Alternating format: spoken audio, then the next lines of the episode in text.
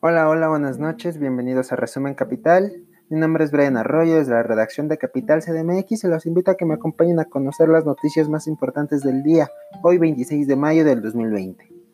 Iniciamos, y como es costumbre, iniciamos con la actualización diaria que ofrece la Secretaría de Salud en torno al COVID-19 en México. Vamos a escuchar lo que se puede oír en el canal de la Secretaría de Salud en YouTube. La Secretaría de Salud reporta este 26 de mayo de 2020 que en México son 74.560 casos confirmados acumulados de COVID-19, 14.718 confirmados activos. Además, hay 31.878 casos sospechosos acumulados y 128.691 negativos acumulados. Hasta el momento, lamentablemente, han fallecido 8.134 personas por el COVID-19. Recuerda seguir las medidas de higiene y prevención y sobre...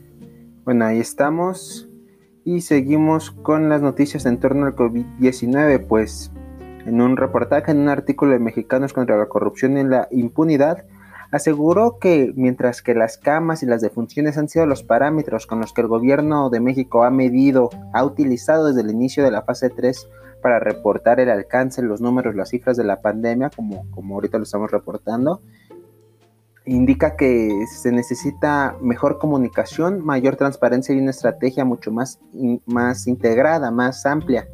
Esto a unos días del final de la jornada de sana distancia y de la reapertura gradual de la vida económica en algunos sectores y en algunas regiones.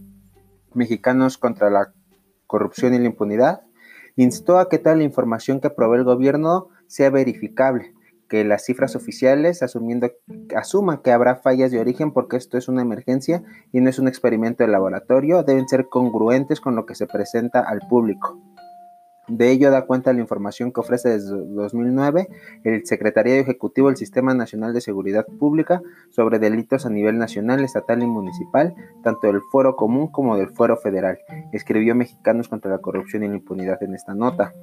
Además, de mantener capacidades hospitalarias disponibles para todos, no únicamente para enfermos del COVID-19, y reportar con veracidad los fallecimientos a causa del virus que provoca el COVID-19, pues esto resulta una buena idea, pero deben ser datos confiables aun si son preliminares. Indicó además que es importante mantener en mente que para la reapertura no podemos vivir de mitos.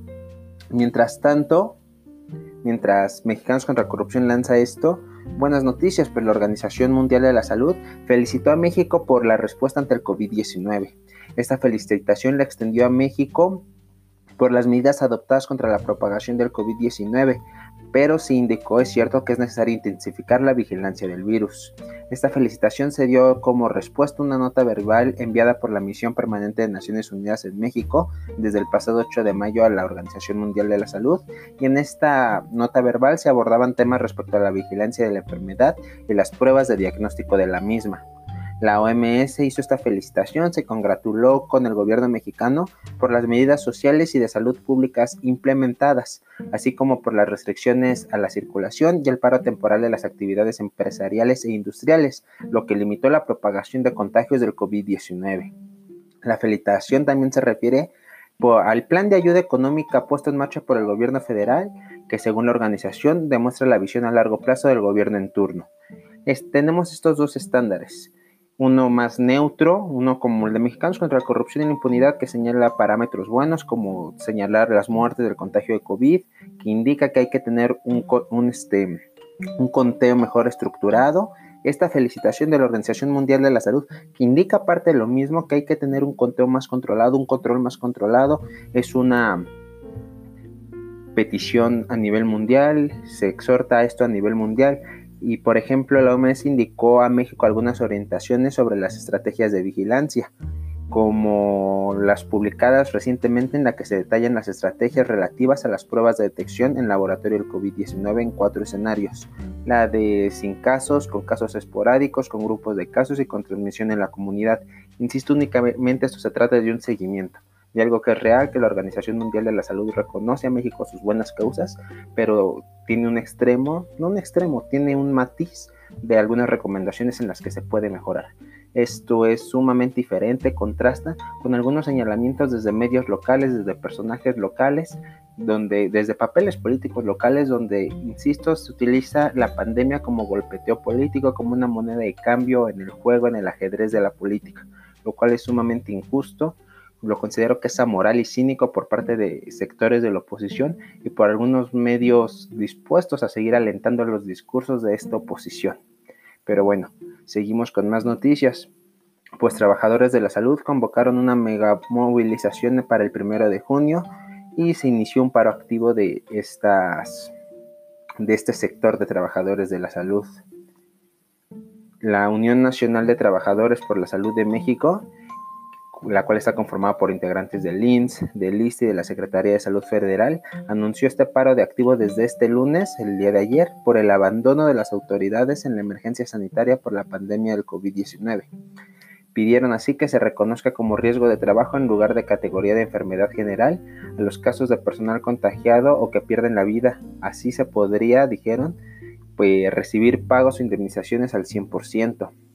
Además convocaron esta gran movilización para el primero de julio por la falta de equipos insumos y emitieron una lista de peticiones a las autoridades en busca de que el personal que atiende pacientes de COVID-19 cuente en su totalidad con la protección necesaria de acuerdo a las normas a los parámetros establecidos en la materia. Y vámonos con más porque de acuerdo a un estudio, los pacientes de COVID-19 podrían dejar de ser infecciosos 11 días después de ser contagiados. Este estudio realizado por el Centro Nacional de Enfermedades Infecciosas de Singapur y la Academia de Medicina de ese país afirmó que estos pacientes contagiados con coronavirus, con la enfermedad de COVID-19, dejan de ser infecciosos después de 11 días de haber contraído la enfermedad, aunque den positivo a las pruebas. Las investigaciones además señalan que el virus no pudo aislarse ni cultivarse porque la carga viral disminuye o pierde su capacidad infecciosa, por lo menos en su experimento. La investigación también explica que, de acuerdo con datos epidemiológicos, clínicos y microbiológicos, el periodo infeccioso del SARS-CoV-2 puede activarse dos días antes del inicio de los síntomas y mantenerse hasta por 7 o 10 días. Estos hallazgos son respaldados por datos epidemiológicos, microbiológicos y clínicos y sugieren que los recursos pueden enfocarse en evaluar a las personas con síntomas respiratorios agudos y sospecha de COVID-19 en una etapa temprana, esto a su vez permitiría una intervención y contención de salud pública más oportuna. Seguimos con las noticias, pero ahora vámonos a la Ciudad de México, pues van 2.000 fallecidos por COVID-19 en la capital. No obstante a esto, no obstante a seguir en una fase roja en el semáforo, el tránsito vehicular creció. Apenas ayer la cifra de 2.000 fallecidos fue rebasada por las muertes del COVID-19, Así que esta cifra representa un 27% de todas las personas que en el país han perdido la vida por esta enfermedad durante la emergencia sanitaria. Mientras este coronavirus mantiene a la ciudad en una tendencia que no muestra eh, sendos signos de disminución, en las calles de la urbe empieza a notarse más tránsito, hay más peatones, parece que estas medidas sí se relajaron después del anuncio a la nueva normalidad no, se acabó de entender que es regionalizada, que es sectoriada este regreso a la nueva normalidad y en la capital aún vamos a tardar un poco y más si seguimos con desatendiendo las medidas de esa distancia que en México, en la capital, insisto, no han acabado. Seguimos y seguimos con declaraciones de la jefa de gobierno de la Ciudad de México, Claudia Sheinbaum, pues rechazó que los paramédicos del Escuadrón de Rescate y Urgencias Médicas ERUM actúen de forma deficiente y omisa al negarse a hacer traslados de pacientes con COVID-19 esto lo denunciaron diputados locales de Morena, así que los desmintió, por así decirlo. Sheinbaum dijo no tener conocimiento de la situación y expuso que si los legisladores de este partido, que hecho su partido, quieren expresar alguna queja, les recordó que ellos tienen su número de celular e incluso está en un grupo de chat con ellos. Los invitó en pocas palabras a hacerlo explícito ante ella. Además explicó que si llegó a presentarse la negativa de paramédicos del ERUM a realizar algún traslado, pudo ser una excepción, Dijo, conozco un caso de una persona, de un traslado, pero yo tengo una excelente opinión del trabajo que han estado realizando tanto el Centro Regulador de Urgencias Médicas, el CRUM, de la Secretaría de Salud, como del ERUM, de la Secretaría de Seguridad Ciudadana, quienes han que han tenido compañeros en el CRUM o una persona fallecida. Esta declaración es de la doctora Claudia Sheinbaum. Y seguimos con más, pues aunque el gobierno de la Ciudad de México planea otorgar 92 mil apoyos por pérdida de empleo, ya se contabilizan 150 mil desempleos apenas en el mes de mayo. Y esta cifra se incrementará porque, como les decía, falta contabilizarlo del actual mes. Mientras que ayer la jefa de gobierno Claudia Sheinbaum reconocía que entre enero y abril hubo 150 mil personas desempleadas en la capital de esa pérdida de empleos, 100 mil se registraron durante la emergencia sanitaria Pero hoy en la videoconferencia de prensa, la secretaria de Trabajo, Soledad Aragón, destacó una inversión por 558 millones 104 mil pesos para apoyar a más de 92 mil beneficiados. Insisto, es casi el 33% quien se quedaría sin la oportunidad de una ayuda. Cuestionada sobre si ese plan no resultaría insuficiente para la cantidad de desempleos que se registra, Aragón dijo que en la capital es la única entidad del país que tiene un programa de seguro de desempleo. Y más noticias de la capital, pero un poquito alejados de la condición pandémica de la situación de emergencia. El gobierno de Claudia Sheinbaum dijo que no pretende detener la construcción del puente vehicular en Periférico Sur a la altura de Cuemanco, pues a decir de la jefa de gobierno, se tienen una serie de ventajas entre los que se destaca la mejor vialidad. Así respondió la jefa de gobierno cuando se le preguntó en la videoconferencia sobre un amparo que promovieron habitantes de la zona en contra de dicha obra, por considerar entre otras cosas que afectará esa área natural protegida y los humedales que existen en la misma zona. Ahí consideramos que está en su derecho los habitantes, pero nosotros vamos a contestar porque creemos que en esto siempre hay que balancear y sobre todo la recuperación del área natural protegida ha sido muy muy importante, expuso la jefa de gobierno.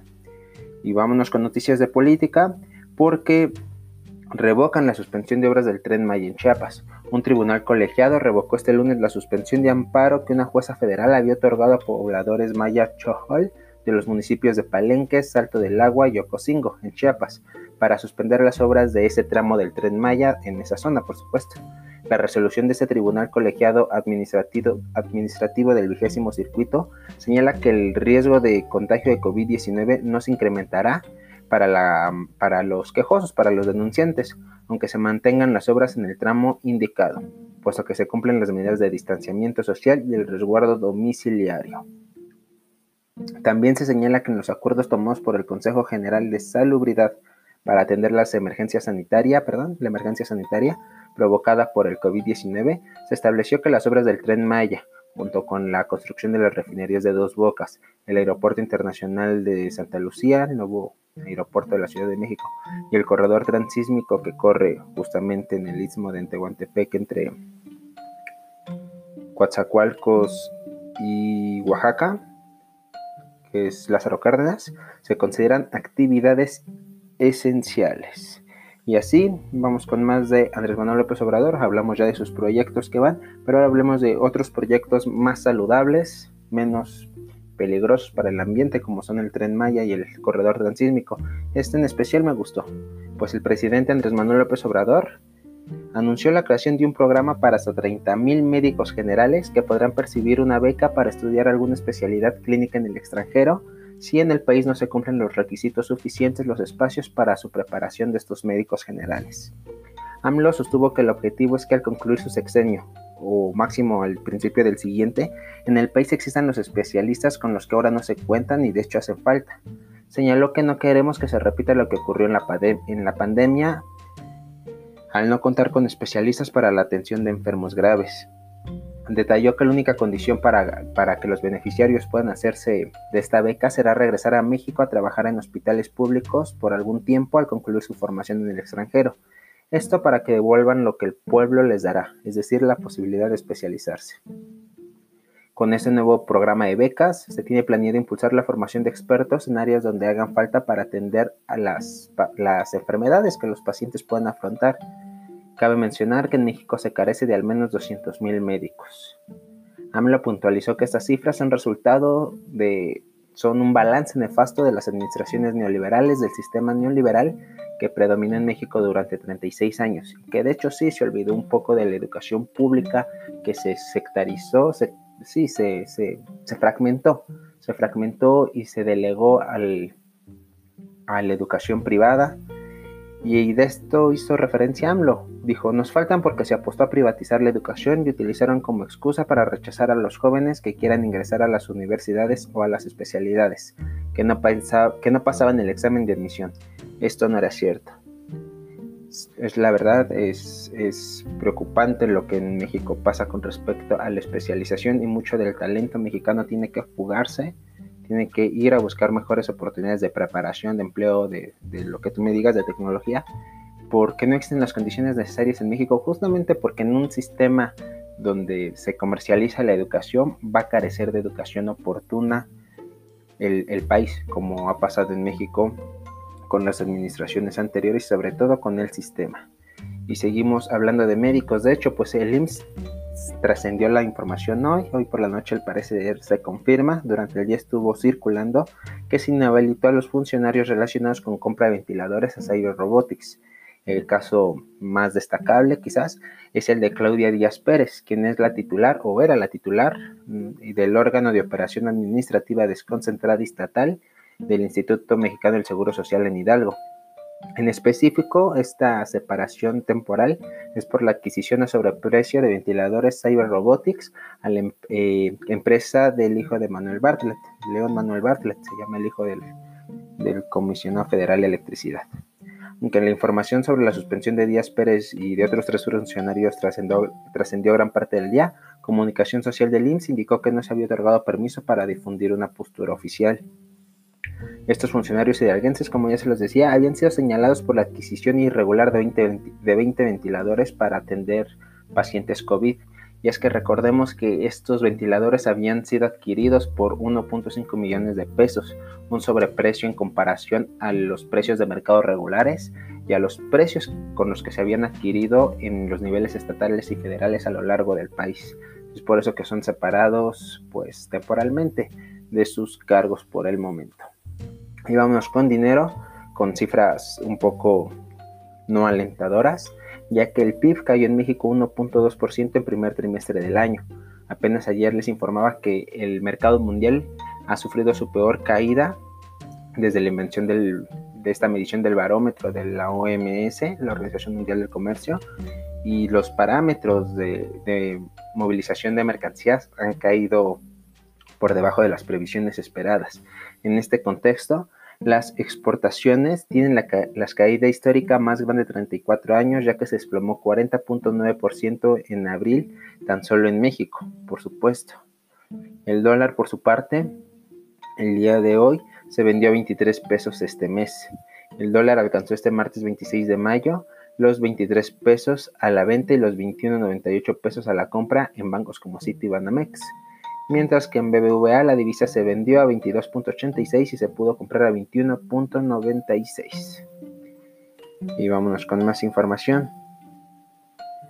Ya para cerrar el día de hoy, vámonos con esta asignatura pendiente, esta, este problema que viene cargando no solo el gobierno de Andrés Manuel López Obrador, si es un problema en el que todos nos deberíamos de ver involucrados, sobre todo porque revela la cara más peligrosa de un de un gobierno que fue devastador y sobre todo de un sistema, más de un gobierno de un sistema, porque no fue un sexenio, se estuvo gestando a lo largo de tres sexenios, empezando en el 2000 con Fox, su punto más cruento con Felipe Calderón en el 2006 y los residuos que quedó de este sistema, de esta implementación de necropolítica en el 2012 con Enrique Peña Nieto. Y es justamente esto que les voy a mencionar, que es la desaparición forzada de 43 jóvenes, de los 43 jóvenes de Ayotzinapa.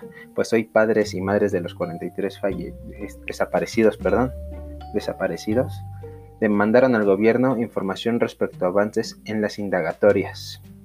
Y las padres y madres de los 43 normalistas desaparecidos exigieron al gobierno que se actualice la información sobre la situación actual de los avances de la investigación pues lamentaron que no se les ha comunicado nada al respecto, por lo que amagaron con salir a protestar pese a la pandemia del COVID-19.